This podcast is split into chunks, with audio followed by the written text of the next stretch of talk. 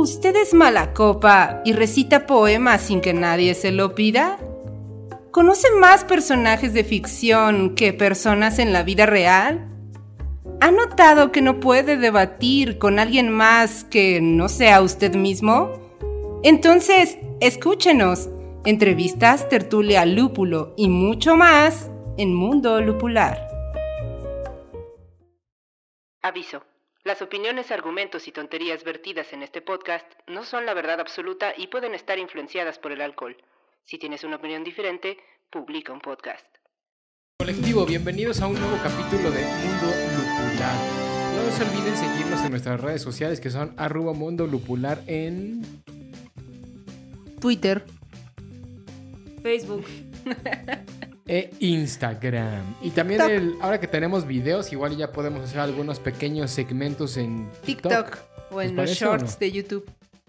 Muy bien, el día de hoy está con nosotros como todas las semanas Medievalina. Hola querido colectivo inconsciente, aquí un nuevo capítulo más, acompañándolos para que dejen de ser tan inconscientes. Muy bien, también está Tuca. Buenas, buenas, colectivo inconsciente. Gracias por un día más. Y está el Cachuchas. A mí me ¿Qué dicen el amigos? ¿Cómo están? Espero que muy bien y muy manipulados para escucharnos. A quien le acabo de pasar el micrófono, porque quien nos esté viendo en YouTube ya sabrán que tenemos dos micrófonos y tenemos que estarnos pasando uno por uno. Y pues bueno, ¿qué han hecho? ¿Cómo han estado? ¿Qué tal, qué tal les ha ido el día? Yo les iba a decir que también tenemos efectos especiales, A ver. por si quieren. ¡Sí, señor! Efectos especiales. Los efectos especiales están Yeah, en video, yeah, si están escuchándonos en Spotify, en Apple Podcast, en Google Podcast o en todos esos lugares que nunca sabemos cuáles son. Vanga- váyanse a YouTube y Váyanse van a sentir rápido. que están en el table. Ay. Oye, pero estábamos viendo que ya en Spotify también nos pueden ver, ¿no, este? Ah, eso es cierto, eso es cierto. Yo creo que vamos a buscar una forma de que nos puedan ver también en Spotify ahora en estos, eh, en estos episodios. ¿Les parece bien? Entonces, igual si nos están viendo en Spotify, ¿Por qué no? ¿por qué no?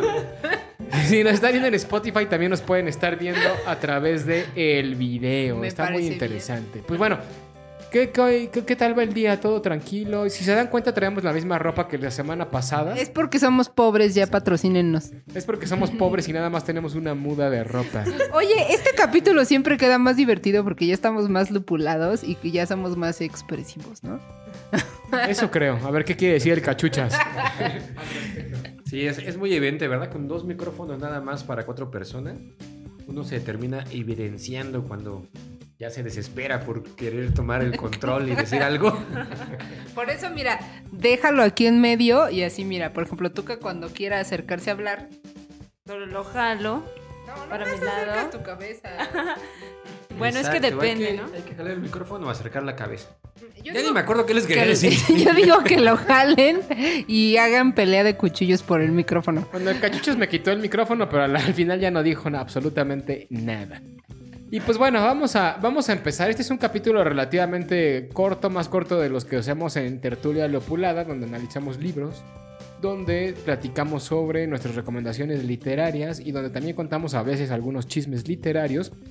En esta sección que es la de el debate y que ya llevamos como tres o cuatro capítulos hablando de debates. No me había dado cuenta. Entonces, creo que debemos de abrir una nueva sección que se llame El Debate. El debate. Y podemos poner eh, en nuestra cortinilla a la doctora, no me acuerdo cómo se llama, la que dice caso cerrado. ¿Esa? Así es. Entonces, hoy traemos un Una debate. gran como idea creativa. ver. Como pudieron ver en la miniatura de YouTube, si están viendo en YouTube, como lo pudieron ver en el título del podcast, hoy traemos un debate. Y es un debate que, pues bueno, ya realmente hay mucha gente que lo ha hecho y, y creo que es necesario porque vamos a platicar sobre dos cosas. Uno, ¿por qué leemos?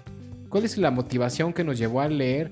¿Qué fue lo que nos hizo leer desde que éramos adolescentes, jóvenes, niños, dependiendo de cada uno de nosotros?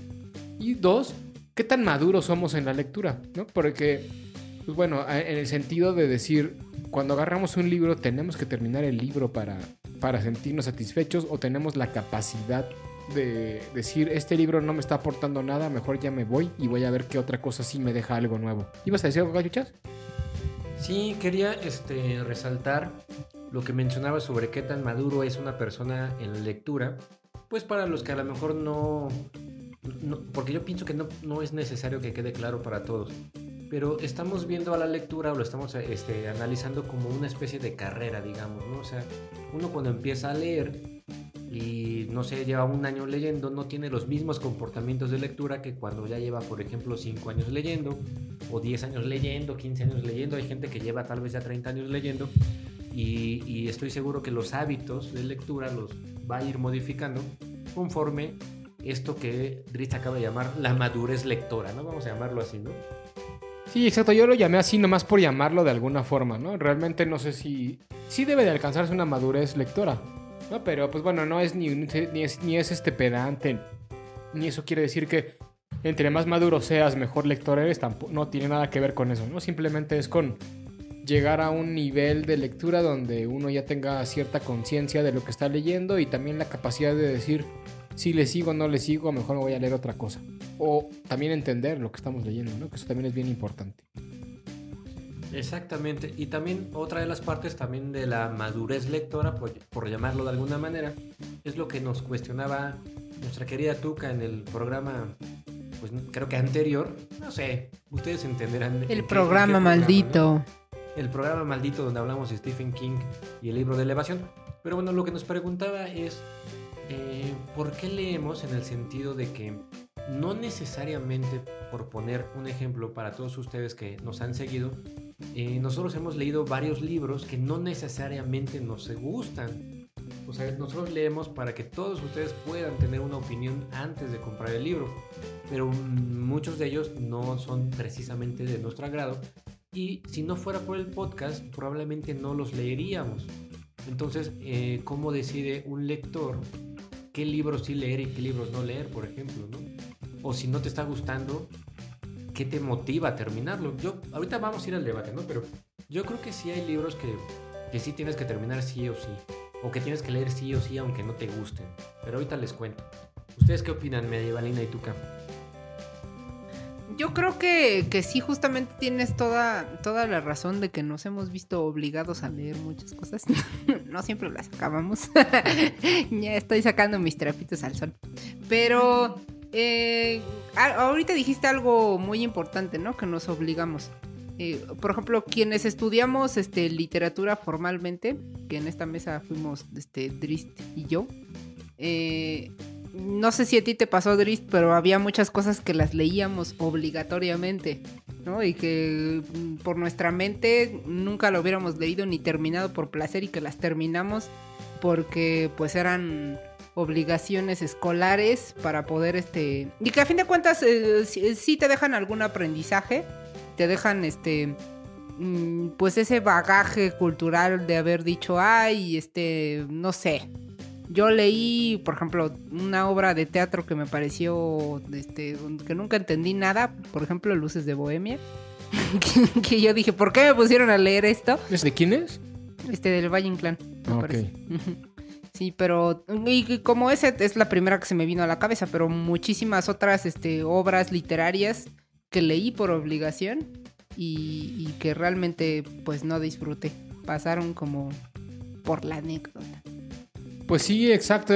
Cuando Medievalina se refería a, a que somos lectores de... ¿Qué dijiste? Que estudiamos Ajá, formalmente exacto, literatura. Formalmente, formales, eso se refiere a que hay una licenciatura o algo relacionado con la carrera de letras. Y pues sí, pasa mucho en eso, ¿no? Te, te obligan a leer, algunas cosas dices, wow, consigues cosas nuevas muy interesantes, pero también otras de plano te aburren. Bueno, yo honestamente sí voy a ser muy sincero. Cuando había algo que no me llamaba mucho la atención, la verdad es que no lo leía. Lo, lo- te ibas a, a, este a buscar el resumen. ¿Cómo se llama la página? El lector de El, el Rincón del Vago. No, ni siquiera, ni siquiera eso. La verdad es que ya llegaba al grado de decir, pues si esa cosa ya no me está gustando, pues la verdad es que ya no me... El capítulo pasado platicábamos de Villarrutia, que era una recomendación de Medievalina. Yo con toda la literatura mexicana de principios del siglo XX, la verdad es que cuando me dejaban leer algo yo lo pasaba. Y también me pasaba mucho con la literatura latinoamericana. Del boom y demás. Pero no puedo creerlo porque, ah, bueno, creo que es, es una queja generalizada. O sea, eh, toda la literatura del siglo XX que se enseña en las universidades es muy canónica. ¿no? Entonces, por ejemplo, siempre es lo mismo, ¿no? Siempre se lee a Cortázar, siempre se lee a Borges, siempre se lee a lo mismo, siempre es lo mismo. Pero, por ejemplo, otros autores salidos del canon nunca se leen. Por ejemplo, nunca en la universidad eh, yo leía a Bolaño, por ejemplo, nunca. Sí, no, ni yo tampoco. Mm, Y este, y creo que son eh, referentes literarios que aunque no están en el canon, y mm, yo pregúntome, ¿no? ¿Cuándo van a, a- a entrar al canon? Hablando de canon, estoy viendo la cámara. La cámara Canon. Pues sí, fíjense, yo en la licenciatura sí conocí a un autor que me encantó, Felisberto Hernández, por ejemplo. Yo no lo hubiera conocido seguramente si no me lo hubieran dejado leer obligatoriamente en una de las clases. Sí, claro. También encuentras cosas interesantes. Pero sí, yo, por ejemplo, eh, a mí me pasó con la literatura medieval española. Yo no hubiera creído en mi vida que me hubiera gustado la literatura medieval española. Y luego, pues, este, ya creé a Medievalina. Síganme en Facebook, por ahí estoy. Este, pero eh, fue una de esas cosas de las que yo creí que, que me iban a aburrir muchísimo. Sobre todo porque es una, es una materia a la que ya vas este, predispuesto, en la que vas a tener que leer en español antiguo y que va a ser muy pesado pero realmente encontré muchos simbolismos y fue como un despertar muy grandioso en mi vida y aunque mucha gente diría, no, este, qué aburrido leer al Conde Lucanor, a mí yo creo que el Conde Lucanor fue una de las cosas que cambió mi vida, entonces, sí, justo, o sea, yo llegué obligada porque venía en la currícula literatura medieval española y terminé enamorada de, de, de ese tipo, de esos libros que me obligaron a leer. Pues sí, efectivamente. Pues siempre tiene sus cosas buenas o malas estudiar literatura. Pero bueno, vamos a empezar por el principio y vamos a, les decía, teníamos como tres preguntas el día de hoy. La primera es, ¿por qué leen? O sea, ¿cuándo empezaron a leer? ¿Cómo empezaron a leer? ¿Quién quiere platicarnos primero sobre este tema? ¿Erin? Yo. ¿Cuál? ¿Cuál? ¿Alias Tuca? Perdón, este, no está Erin hoy, está, tu, está Tuca está. Eh, híjole, pues qué buena pregunta. La verdad es que es muy bonito pensar en la literatura porque piensas en la imaginación, ¿no? O sea, como que hay, como que el, eh, leer un libro es leer la imaginación de un, de un pensador, ¿no? Sea de África, sea de, de Oriente, sea de, no sé, de Japón o de Chile o donde, donde sea, ¿no? El punto es que estás entrando a la idea de alguien, al pensamiento de alguien, y eso como que rara vez no nos atrae. Por lo menos cuando eres niño, sí, ¿no? O sea, quieres, quieres entrar, o sea, tú como niño tienes mucha imaginación, pero ya como adolescente, adulto, no te interesa mucho eso, a menos, desde, a menos de que lo hayas iniciado desde niño y dijeras que tuvieras el gusto por conocer esos mundos que no vamos a ver en la realidad. Y ese es como que yo creo que el gusto verdadero de la literatura. No importa si lees a Shakespeare o, o la Odisea o la Iliada o a Tolkien o incluso a Stephen King, yo creo que es lo mismo. Pero yo cuando empecé a leer, yo empecé a leer, yo creo que a los 15 años por obligada, por obligatoriamente, porque mi mamá me amenazaba de que me iba a dar Alzheimer. Y yo dije, ay, Si no qué leías. miedo, sí. Hay que decirle eso a todos. Y pues sí, fíjate que funcionó por lo menos en mí. Oye, sí Tuca, quise ¿y ¿te leer. acuerdas cuál fue la primer novela, historia, poesía, lo que sea, que hayas leído y realmente te haya gustado? A los 15 años. Pues no sé, eh, a cualquier edad en la vida. Ay, sí, ya en este podcast he hablado de la novela que me ha encantado y nunca me cansaré de decirlo. Yo soy amante y fiel fan de Marcel Proust con todo el En busca del tiempo perdido. Ha sido la... No, pero esa no, la, novela. no fue la primera que leíste, ¿no? O sea, me refiero pero- a la primera novela que leíste y que te gustó. Esa, yo creo que sería esa. ¿En La que serio? verdadera- Sí, la verdad es que sí, me gustó mucho. O sea, fue la novela que me hizo ver que, que necesitaba más bagaje cultural para poder entender esa obra y, y- fue cuando entonces empecé a leer mucho más, ¿no? O sea, empecé a, este, a, proponerme a leer más seguido, ¿no? O sea, como que tener un poquito más de... mm, de cultura. Yo creo que ese fue el problema. O sea, tú puedes leer obligatoriamente pero hasta que te enfrentas con, una, con un autor que verdaderamente te gusta, dices, wow, creo que ya tuve mi despertar en la literatura. Quiero ok, seguir ese fue tu leyendo". despertar entonces, en busca del tiempo perdido. Sí. Eso está interesante, ¿eh? Sí, está muy loco, porque estoy hablando de que, o sea, de los 15 a los 22 años que yo empecé a leer a Marcel Proust, pasaron, pasaron 7 años, o sea, quiere decir que leía, pero no, no me gustaba tanto. O sea, esto es muy interesante porque de verdad quiero saber si de verdad a, alguno de ustedes les gustó tanto la literatura como para seguir en ella o como que sí tuvieron su, su, la novela que más les gustó o el cuento, ¿no? Incluso que dijeran, ay, sí, ya quiero leer para siempre la literatura hasta morir porque si no leo no me comunico con los demás. No sé, ¿ustedes qué piensan? Ok, a ver, cachuchas tú, dos preguntas igual. ¿Por qué lees y cuál fue la primera novela que realmente te gustó, la que te hizo decir, pues creo que esto sí es para mí? Bueno, eh, ¿por qué lees? Eh, en principio yo- diría sin, sin ninguna presunción, porque no es mi intención en ninguna manera, pero yo sí leo o empecé a leer por una sed de, una, un hambre o una sed de conocimiento. Yo soy un lector tardío, es decir, empecé a leer más o menos a los 21 años aproximadamente. De los 21 a los 25 es donde empecé, yo considero que fue eh, mis primeras lecturas eh, serias. Y como ya era un lector tardío, es decir, ya tenía veintitantos años, esto se traduce, o yo lo veo así en mi vida, en que yo ya tenía ideas preconcebidas traídas desde mi propio entendimiento, que cuando las comparo con otros autores, me pasan dos cosas. Uno, que me maravillo con todos los que empatan conmigo porque digo, wow, yo también había pensado esto.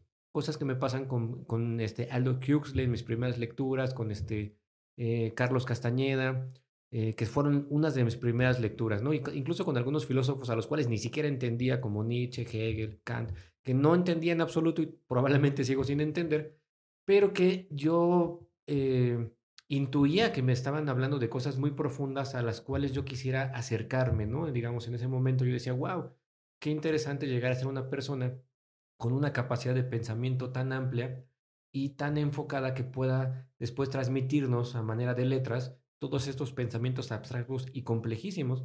Entonces, digamos que ahí fue donde nació mi amor por la literatura, ¿no? Que fue de una admiración y una, una sed de conocer cosas.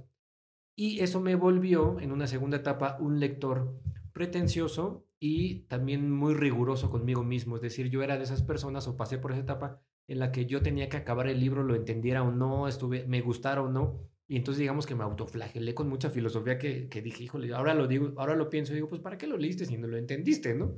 Pero bueno, algo se rescata, ¿no? A final de cuentas, algo, algo se, se rescató de todo eso y es así como empecé a leer. Y digamos que las primeras obras que me marcaron fueron eh, no las obras eh, eh, magnánimas de, de filosofía y, y todo esto, sino que cuando yo empecé a leer o cuando descubrí que había escritores como Bukowski, por ejemplo, que fue una gran influencia para mí, que no pretendían nada y que desde esa no pretensión escribían y que no te hablaban de ideas, a lo mejor sí igual de complejas que las de Hegel, pero sin ningún conocimiento de nada y que un pobre mortal podía escribir, me enamoré todavía más de la literatura, al grado de que ahora me quise pasar del otro lado del mostrador y comenzar a escribir yo. Y eso también es otra forma de explorar la literatura, ¿no? O sea, yo creo que también sería interesante cuántos, qué porcentaje de los lectores escriben. Y no estoy hablando de escribir para publicar, a lo mejor escribir por gusto también, ¿no? No sé, este, si alguno de los que están aquí haya intentado escribir. Bueno, sí lo sé porque los conozco, pero no sé si lo quieran compartir. Sí, lo sé porque los conozco y escriben bien feo, pero... Pues muy bien, ya, ya- ya llevamos a, a dos lectores, uno que in- se inició con Marcel Proust, eh, una en este caso, y uno que se inició con Bukowski. Interesante. ¿Y tú, medievalina? Pues miren, yo creo que yo el primer acercamiento que tuve a la literatura, y esto ya siempre, yo creo que ya los tengo muy aburridos con esto, pero eh, yo tu- mi primer acercamiento fue a la poesía y creo que los primeros escritores que fueron Machado y Lorca, fueron como los primeros escritores que, bueno, poetas que yo leí y desde ese entonces este, yo comencé a, a, a tener un gusto enorme por, por la poesía, más que nada, más que en la literatura o la narrativa en la poesía. Este, me gustaba mucho escribir poesía algún día. Este es un fun fact que algún día publicaremos, este, hablaremos en nuestro episodio este, número 500, que será las, las cosas este, más curiosas del, del staff de Mundo Lupular. Este, algún día en la primaria gané un concurso estatal de poesía. y este, y creo que ese fue como mi despertar.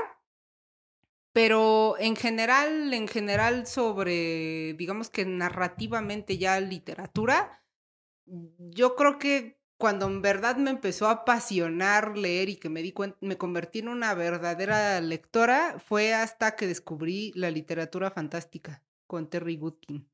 La, porque eh, yo creo que leer la, la, saga de la espada, de la verdad que eran, leí como 24 libros y que me acuerdo que cada libro me lo echaba en dos semanas y media fue como una sed que se despertó en mí, una sed que, que, también es como hablar eh, del tabú, ¿no? Del tabú del lector que todo el mundo cree que uno lee. Una vez una maestra en la carrera me decía, es que las personas creen que tú te sientas y abres un libro y estás ahí perdiendo el tiempo, pero no se dan cuenta de la cantidad de procesos neurológicos que estás llevando a cabo y de lo cansado que es mentalmente leer un libro, ¿no? Entonces, eh, como todos los lectores he tenido mis momentos en donde leo más, en donde leo menos, pero creo que, que fue a partir de ahí en donde me convertí en una verdadera lectora y que tuve la posibilidad, ya cuando estudié la carrera de literatura, pues ya era, a veces ya era un martirio porque tenía que leer tres o cuatro novelas en una semana y era bastante, bastante horrible. Quien haya estudiado literatura sabrá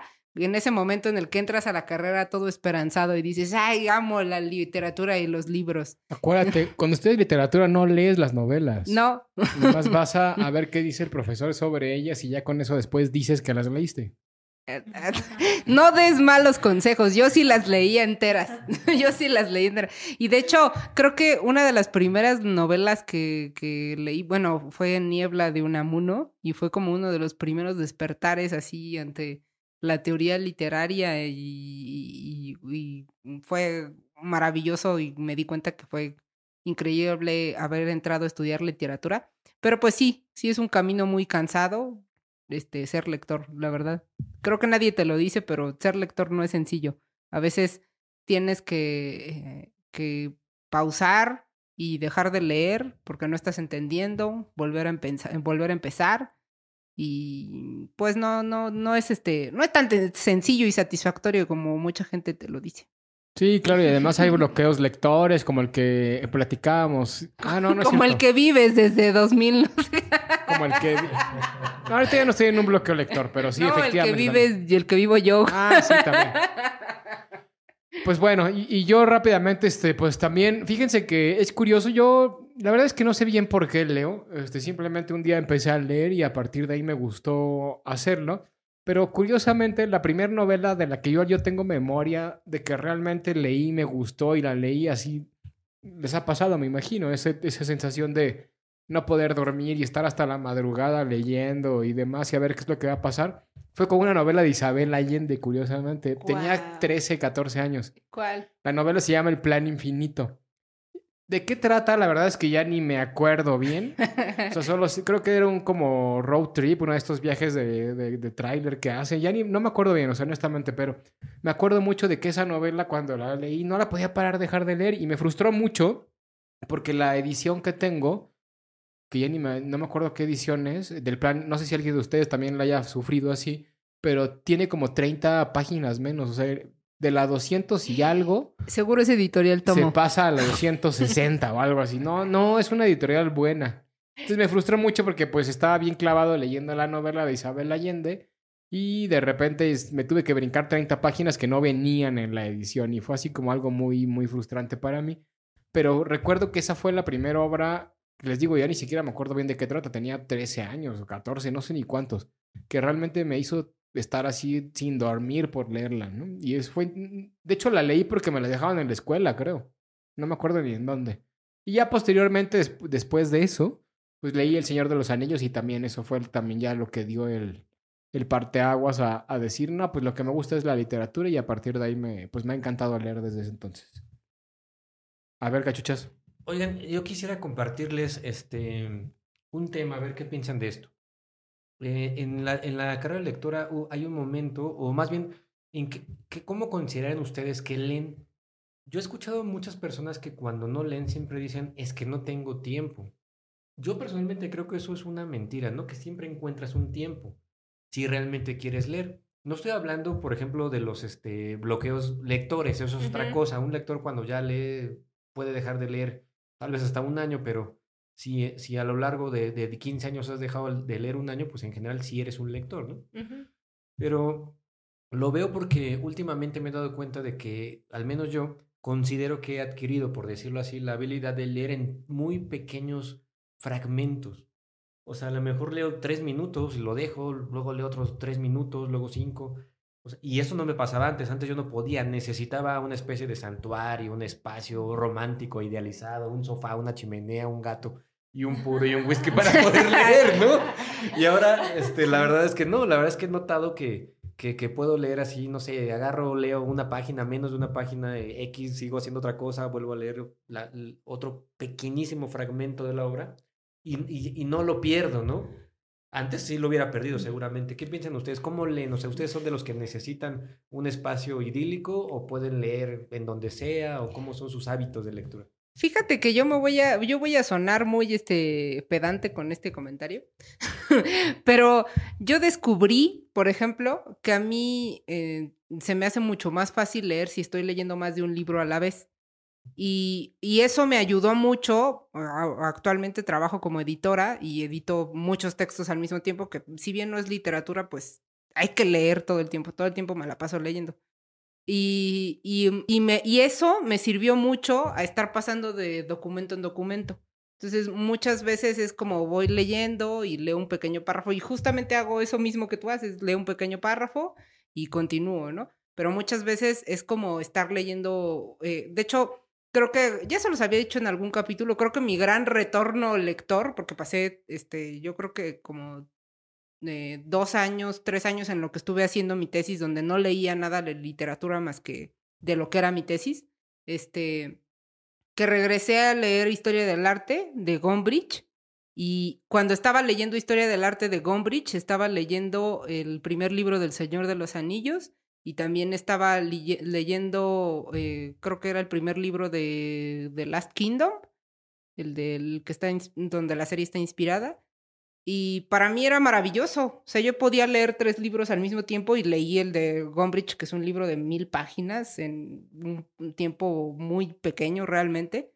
Este, pero realmente creo que, que esa capacidad sí te la da cuando te vuelves un lector. O sea, yo lo pongo como en perspectiva, pues sí me acuerdo, ¿no? O sea, los, las materias de literatura tenía que leer tres novelas al mismo tiempo y era pues obligatorio, ¿no? Que pudiera estar cambiando de una historia a otra y pues en cierto modo sí te da una agilidad muy grande eh, empeñar tu mente a, a- a centrarte en la literatura, como yo creo como desarrollar cualquier otra habilidad, ¿no? O sea, seguramente si le preguntas a un carpintero te puede decir, yo puedo estar haciendo tres muebles al mismo tiempo, o cuatro muebles al mismo tiempo, ¿no?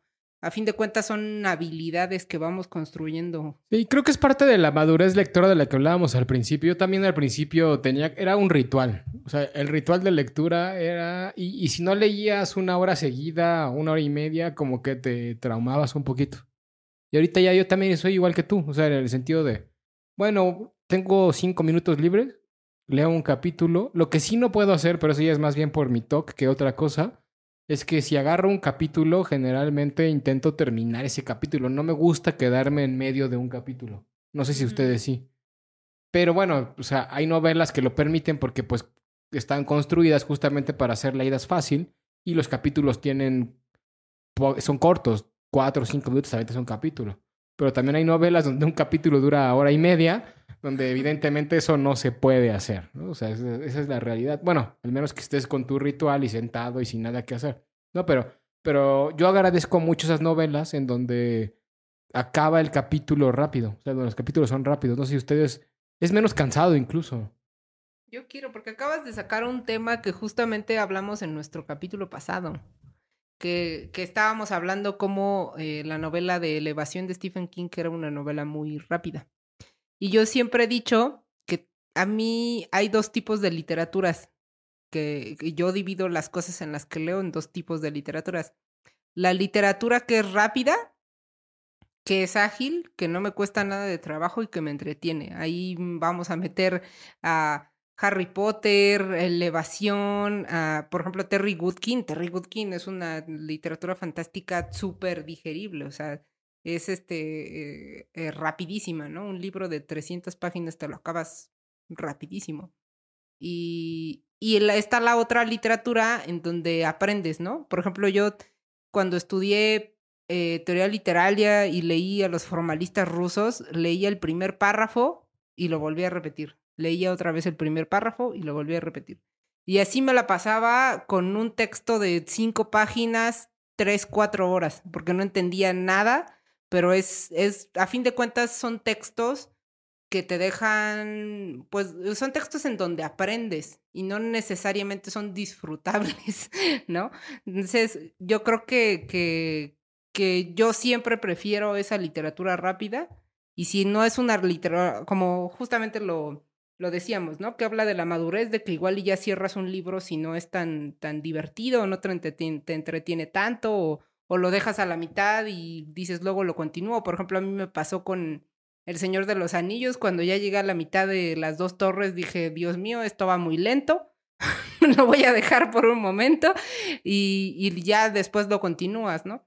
Pero sí creo que, que que debe de haber literatura divertida y literatura que, que, no te cueste trabajo. Claro, fíjate, estaba pensando que dicen que los niños este, se parecen, o más bien los adultos de la tercera edad se parecen a los niños. Y, y en realidad los, los lectores más avanzados también se parecen a los nuevos lectores. Solo hay dos clases de lectores que dejan los libros inconclusos. Los que han leído mucho o los que no han leído nada, ¿no? O sea, cualquiera de los dos extremos son capaces de dejar un libro a, medias o a un cuarto, o donde les haya aburrido, ahí lo dejan. Y un lector que está en medio de ese proceso normalmente es, tratamos de ser rigurosos con nosotros mismos, a menos que alguien me diga que no es así.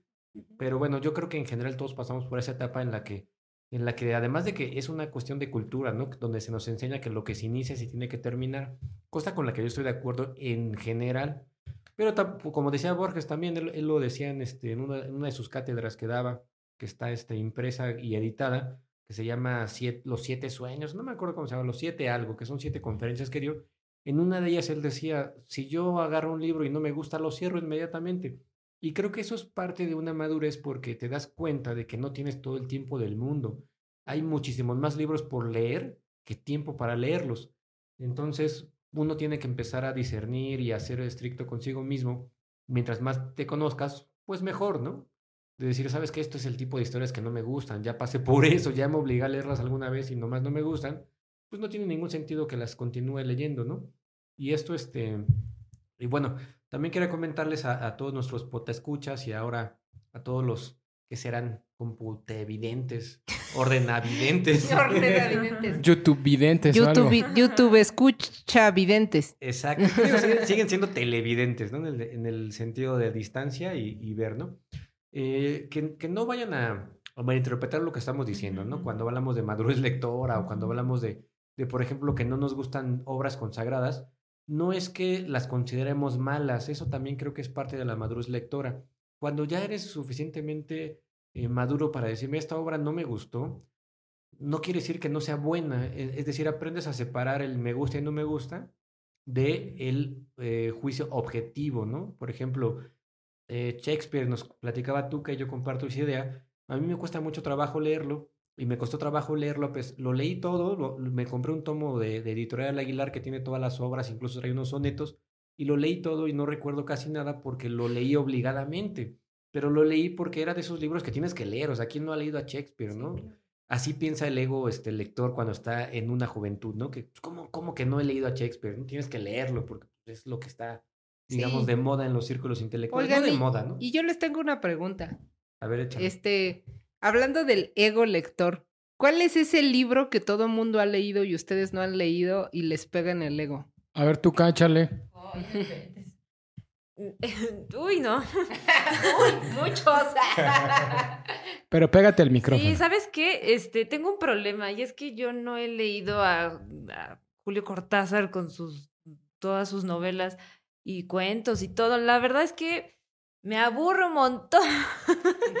es increíble y me, duele, me da pena decirle a la gente, oye, es que yo no he leído a Julio Cortázar, como pues muchas personas de aquí presente lo han leído y también muchas personas que conozco allá afuera lo han leído y lo citan un montón y yo digo, ay, chino, este, ¿cómo les digo que yo no lo he leído?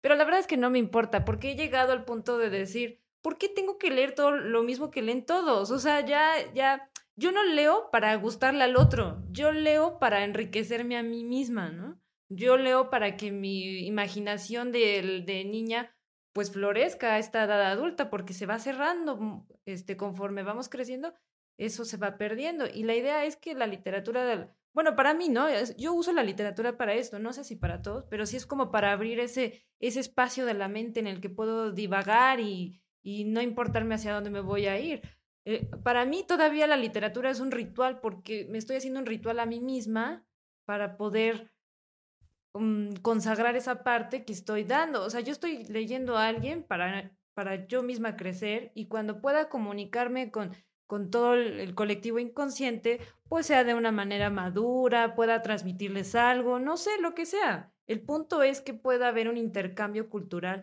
que a ambas partes nos satisfaga.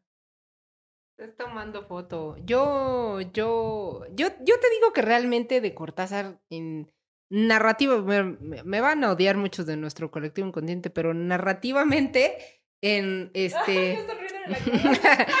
pero narrativamente, en cuanto a novela, yo siento que Cortázar es mejor cuentista que novelista. Y mucha gente me va a odiar y me va a decir, ¿qué poser eres, Karime? Porque todo el mundo dice eso, pero es verdad, es verdad, Cortázar es mejor cuentista. Yo fíjense que mi gran, este, digamos que vergüenza es que nunca he leído a Gabriel García Márquez. Nunca he leído nada de Gabriel García Márquez. Y, y, creo que sí tengo que leerlo. Y es algo que me llevo repitiendo los últimos 10 años de mi vida. Tengo que leer algo de Gabriel García Márquez. Tengo que leer algo de Gabriel Y eh, seguramente lo haré. Siempre me terapeo a mí misma diciéndome que la vida es mucha. Y este, y también creo que, entre Gabriel, Gabriel García Márquez y mm, me falta mucha obra de también de, de Bolaño, por ejemplo. Es, interesante lo que dices de Gabriel García Márquez. Me, digo, no, la verdad es que ahorita no recuerdo algún autor que, que no haya leído y que me dé pena decir que no haya leído pero a, ver si me acuerdo más al rato, ¿no? Pero, este, fíjate que algo que hace que no queramos leer a esos autores muchas veces no es el autor, sino los fanáticos de los autores. Es decir, eh, también hay una especie de fanatismo, ¿no? En algunas ocasiones que em, aleja a lectores que a lo mejor pudieron haber sido grandes lectores de ese escritor. No sé si me estoy dando a entender, ¿no? O sea, eh, por ejemplo, pues es que mira, por ejemplo, sí he leído a Stephen King, lo he leído, de hecho lo he leído eh, gracias a este podcast, pero en realidad yo nunca lo hubiera leído si no fuera por este podcast. Quizá ese sería uno de esos autores, ¿no? Yo no lo hubiera leído por mi propia cuenta porque cada que veo a los fanáticos de Stephen King me hacen dudar de que sea un buen escritor, la verdad. Pero ahora que lo he leído, pues sí, es, es indudable que es buen escritor, ¿no? Pero a lo mejor no es la literatura eh, que a mí más me, me gusta, aunque a muchísima gente le, le agrada. Y aquí abriría otro, otro tema. Por ejemplo, yo considero que Stephen King es un eh, autor de mero entretenimiento. Y cuando digo mero entretenimiento, no quiero decir mero como despectivo, sino que su única función es entretener, es como ver películas de Hollywood o algo así. No es como cuando lees, por ejemplo, a Roberto Bolaño, cuando lees a María Fernández, eh, Mariana, Mariana Enríquez, cuando lees a Julio Cortázar, no lo sé ellos de alguna manera tenían alguna filosofía que querían transmitir o alguna cuestión política o alguna cuestión existencial, yo qué sé, que lo enriquece desde mi punto de vista más que a la literatura de puro entretenimiento, sin decir que la literatura de puro entretenimiento sea mala, ni mucho menos. Ah, yo también la disfruto y es agradable. Cuando ya llevas una trayectoria de, muchas lecturas, a veces ese tipo de literatura es como yo lo, yo lo llamo como comerte un dulcecito, ¿no? Y es rico y es agradable. Digo, no sé si ustedes han notado estas diferencias entre decir, bueno, esto lo voy a leer porque me entretiene y, lo lees así para reírte o para entretenerte literalmente. Y este, este lo tengo que leer porque mañana tengo que, o bueno, no mañana tengas que hacer algo, pero a lo mejor quiero dentro de mi vida informarme sobre algo muy particular, ¿no? Por ejemplo, leer ensayos filosóficos o cosas de ciencia, pues son, no son entretenimiento, O sea, su, su- su intención sí es, como decía Medievalina, aprender algo en el camino. Y cuando lees a Stephen King, aprendes algo porque siempre aprendes algo después de leer eh, cualquier libro, pero no creo que sea la intención de nadie decir voy a leer a Stephen King para aprender sobre un tema, a menos que su intención sea aprender cómo escribir novelas de terror, ¿no? Entonces sí. Sí, claro, aunque Stephen King sí tiene novelas muy, o sea, profundas. Por ejemplo, 22 11 63, esta novela de Ay, qué gran. esta Bueno, novela que de, de viajes en el tiempo, digámoslo de alguna forma, donde se trata el tema del asesinato de John F. Kennedy, sí tiene toda una crítica política interesante. Incluso también novelas como It, por ejemplo, ¿no? Que también tienen. o Yo sea, vi sí- la sí hay. serie de 2, este, 699. y sabe, no, la, eh, la verdad es que 22 11 63. 22, Fue la 11. fecha en que mataron a John F. Kennedy. 22, 11, 63. ¡Qué buena serie! No, no sé si eh, soy yo, pero creo que las, las series basadas en obras de Stephen King son muy buenas. No sé si eh, Algunas. sea víctima de una muy buena adaptación. Por ejemplo, la de Lizzie. Esa es una muy buena serie, está muy bien hecha. Y en esta de, del asesinato de John F. Kennedy, ya no voy a decir la fecha porque no me acuerdo, sale James Franco. El 22 de noviembre de 1963. Muy bien, pues bueno. Y yo, fíjense, ¿saben? Aquí nunca he leído y lo he intentado y la verdad es que como que no me da tantas ganas a Tolstoy. Órale. O sea, intenté leer Ana Karenina y La Guerra y Paz y la verdad es que lo dejé como a los 20, 30 páginas. Como que en ese momento tenía otras prioridades literarias. Oye, ¿qué crees? Este. A, a mí me. Ay, sí me. se me olvida, se me olvida. Es la costumbre de tener micrófono a cierta distancia. Bueno, en fin. Este. Dris, ¿qué crees? Este. Ana Karenina. Es que no sé si sepas que hubo una adaptación al cine de Ana Karenina hace unos años. La de con esta Keira Knightley, ¿no? Ay, ¿O sí. quién era? Me caí re Sí, mal. ¿no? Sí, sí, sí, ella, ella. Bueno, pues yo, este, yo vi la película, la adaptación primero, y luego me compré el libro, tamaño ladrillo, porque es la verdad, es un es tamaño ladrillo, y, y es idéntica. Entonces, te, te- este, le- te digo a ti y a todo el colectivo que no se pierden de nada, solamente pues sí conocen como que la narrativa de Tolstoy, pero no se pierden de nada, es idéntico el libro. Ok, o sea, sí vale la mejor veo pena. la película. Sí. Además, la película es larga igual que el libro. Sí, sí, Creo. idéntico. Está buenísima. O sea, es- es- son dos gotas iguales, idénticas. Bueno, pues una última pre- pregunta ya para ir cerrando. La pregunta es, este, ¿ustedes son de los que actualmente terminan un libro si ya lo empezaron o tienen esa capacidad de dejarlo botado si no les gus- gustó? No te ahogues. No, yo también ya estaba sacando este gases lupulados. Este, bueno, ya que tengo el micrófono aquí, Tú te lo pusiste sin no verlo en YouTube. bueno, pero habrá gente que no nos vea en YouTube y, y me crea un poco.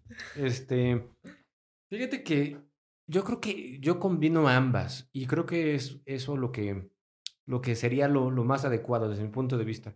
Porque hay libros que, que sí tienes que terminar. Y estoy hablando, por ejemplo, cuando lees eh, algo que es necesario leer, ya sea uno, por cultura general, por ejemplo, pues sí tienes que terminar por lo menos una obra de Shakespeare, ¿no? Yo creo que por cultura general. Por cultura general, yo creo que sí deberíamos todos de leer la Odisea, la Eneada, este, la. Iliada. eh, y sí las deberíamos de terminar, nos gusten o no. Pero claro que si ya leíste todas esas cuestiones obligadas y estás frente a un libro pues de entretenimiento o que compraste sin ninguna intención más que leerlo y no te gustó, pues déjalo.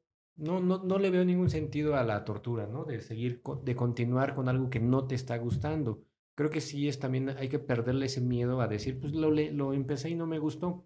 Cuando eres un lector, no significa que, que entonces ya no vas a volver a leer nada. Todo lo contrario, ¿no? Qué bueno que lo dejaste porque vas a poder leer más cosas. ¿Qué piensan ustedes? Yo, yo quería cuestionarte un poquito eso, cachuchitas, porque mm, es que yo creo que es muy difícil el, el acto de leer, porque pues, o sea, para, o, o sea, entran muchas cuestiones fisiológicas, eh, mentales, de concentración, de, de lenguaje, de, de cultura, de todo eso, ¿no?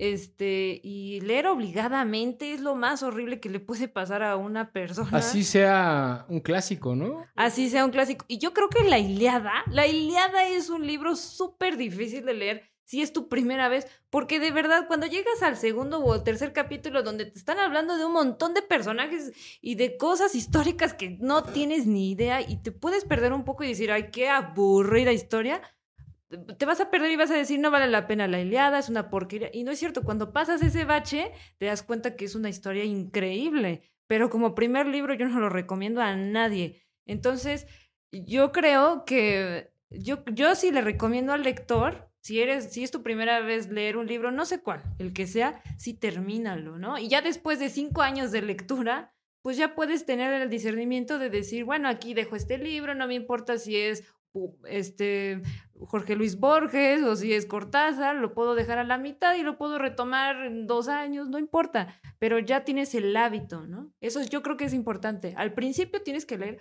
obligadamente para tener el hábito, como, como comer, pues tenemos que comer a fuerza, nos guste o no, aunque a veces a algunos les gusta demasiado o a algunos no les guste nada, pero pues sí, o sea, eh, el chiste es crear hábitos. Y, el hábito de la lectura es sumamente difícil. Y yo creo que hoy en día se puede ver que no hay lectores en el mundo tan buenos, tan asiduos, porque la literatura ha rebajado mucho su calidad. Y te puedes dar cuenta de que ahora son puros libros de entretenimiento, cuando antes eran libros de, de contenido filosófico que te podía hacer pensar y aprender cosas nuevas. Entonces, yo, yo, yo soy, yo, yo, yo pienso esto. Y yo se lo invito a, a, mis amigos del colectivo que, pues, que lo intenten. Y que si no, pues que vengan y nos lo digan en, en los comentarios, ¿no? ¿Qué dicen? Ok, sí, yo, yo coincido contigo en que si es el primer libro que vas a leer en tu vida, pues no, no agarres uno muy pesado. Pero sí reitero que sí hay libros que considero que sí debemos terminar sí o sí. Y otros pues los puedes desechar, ¿no? Eso es por una parte. Y por otro, pues abriste un montón de debates, ¿no? Sobre, por ejemplo, este, si, si no sé, si la, la Ilíada es buena o no, o cosas de ese tipo ya son otros debates, pero bueno, nada más para contestarte lo que decías, ¿no? Que, me habías dicho, este, ibas como a, pues a contradecirme un poco en el buen sentido del debate, eh, pero sí, coincido contigo a final de cuentas, ¿no? Si es tu primer libro, pues a lo mejor no, se, no sería una buena idea leer La Odisea, a lo mejor puedes empezar con algo un poquito más digerible, pero en algún momento dado vas a tener que leer la Odisea, creo yo. Sí, eventualmente. O aunque sea algunos capítulos, te los dejan en la. Bueno, Medievalina, ¿tú? Pues yo sí les recomiendo que cierren todos los libros que sean necesarios si no les gustaron. este. Yo creo que. Mm, yo creo que yo nunca tuve una etapa en la que dije tengo que terminar un libro eh, por, por ego, sino más bien por obligación pero yo creo que desde el inicio de, de, mi vida lectora, algún libro que yo haya elegido este, por decisión y gusto, eh, si no me ha gustado, no lo he terminado. Y, los que sí me han gustado, los he terminado. Y los que sé que dejo a la mitad y que después los retomaré porque sí me gustan, pero pues por cualquier otra, otra cosa o no de la vida. Este, creo que es... Eh, Mm, creo que es como la idea de permítanse la simpleza y permítanse disfrutar la literatura. O sea, la literatura no está hecha para sufrir, a menos de que quieras estudiar literatura, no lo hagas, no te lo recomiendo. Pero eh, si van a leer libros por gusto, déjenlos. O sea, si no les gustó, pues nada, para todo hay gustos en la vida, es como oír una canción. Ah, puede, alguien te puede decir, no, sabes que a mí me encanta este artista y tú puedes decir, mm, yo lo oí los 30 segundos de su canción y no me gustó y ya. Déjalo, disfruta la vida, si no te gusta, déjalo, ciérralo. Exacto, pues bueno. Yo opino más o menos igual, o sea, si un libro ya, yo estoy en esa etapa donde si un libro no me gusta ya simplemente lo cierro y, sí me, todavía me da un poquito de culpa, pero sí lo puedo cerrar. No vivan con culpas, amigos. Exacto. Entonces, pues bueno, pues muchas gracias por haberlo escuchado en este debate. ¿Alguien quiere finalizar con algo o ya cerramos el programa? ¿Dónde nos pueden escuchar? A ver, cachuchas, tú dinos dónde nos pueden escuchar. Pues nos pueden escuchar en sus casas, en sus trabajos, en sus sillones, mientras conducen sus autos. Pero nos pueden escuchar en Spotify, YouTube, Apple Music. Google Podcast. y en YouTube, Twitter, Instagram, ahí pueden vernos. Exacto. Eh, Apple Podcast quiso decir tú, casi es que se Ah, escuchó. disculpe usted. Pues bueno, pues que tengan muy, buen, muy buena semana. Eh, Nos vemos en un próximo episodio de Mundo Lupular. Hasta luego. Despídanse, teletranspórtense. Adiós. espera, espera. Efectos ah. especiales.